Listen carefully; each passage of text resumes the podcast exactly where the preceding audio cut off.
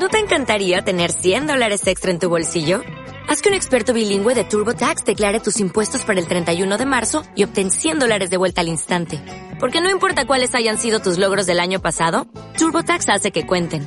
Obtén 100 dólares de vuelta y tus impuestos con 100% de precisión. Solo con Intuit TurboTax.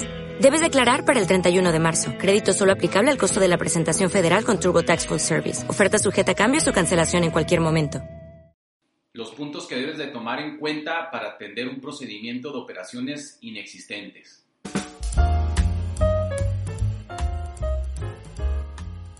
Hola, ¿qué tal amigos? Yo soy el licenciado José Neptuno Martínez de Jurídico Empresarial Lexton. En este video nos gustaría compartir contigo algunos puntos que te pueden ser de utilidad en el caso de que se te inicie a ti como persona física o como empresa un procedimiento de inexistencia de operaciones. Como sabemos, el procedimiento del 69B es un procedimiento diseñado para comprobar que las operaciones realizadas por prestadores de servicios o por quien comercializa bienes cumplen con los requisitos fiscales. Y pues bueno, ¿cuáles son estos requisitos fiscales? Pues bueno, primero que cuenten con activos, con personal y con infraestructura para prestar estos servicios.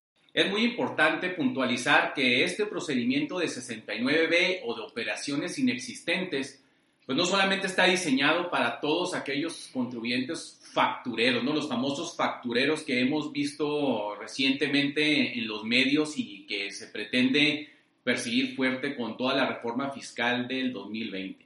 En este procedimiento también pueden encuadrar a todos, todos aquellos contribuyentes que tienen una deficiente administración legal y podemos entender como una deficiente administración legal. Por ejemplo, el que no tengas debidamente formalizados y estructurados tus contratos, ya sea de prestación de servicios o de comercialización de, bienes. También no tener dados de alta a tus trabajadores en el IMSS y no tener también los contratos de prestación de servicios o los contratos individuales de trabajo formalizados. Otro ejemplo de una deficiente administración legal es, por ejemplo, una aportación a capital a tu empresa y que no lleves a cabo la protocolización correspondiente. En caso de que te inicien este procedimiento de operaciones inexistentes, a continuación te vamos a dar algunos tips que te pueden ayudar. Como punto número uno es, pues bueno, deberás hacerle llegar al abogado especialista el oficio que te notifiquen en donde te hacen la relación de qué es lo que te están observando. Como segundo punto, pues obviamente pues debes de preparar todos tus documentos legales, verificar que los tengas en orden. En caso de que tengas proveedores o clientes que no te han entregado contratos, pues bueno, tendrás que llamarlos y, solicitarles que te entreguen las copias debidamente firmadas. En el caso de los activos, la recomendación es que recopiles todas las facturas de, que amparen cada uno de tus activos, como pueden ser computadoras, escritorios, muebles, herramientas, maquinaria, etcétera. También deberás verificar con tu contador que se encuentre debidamente registrado en contabilidad y que además se haya declarado.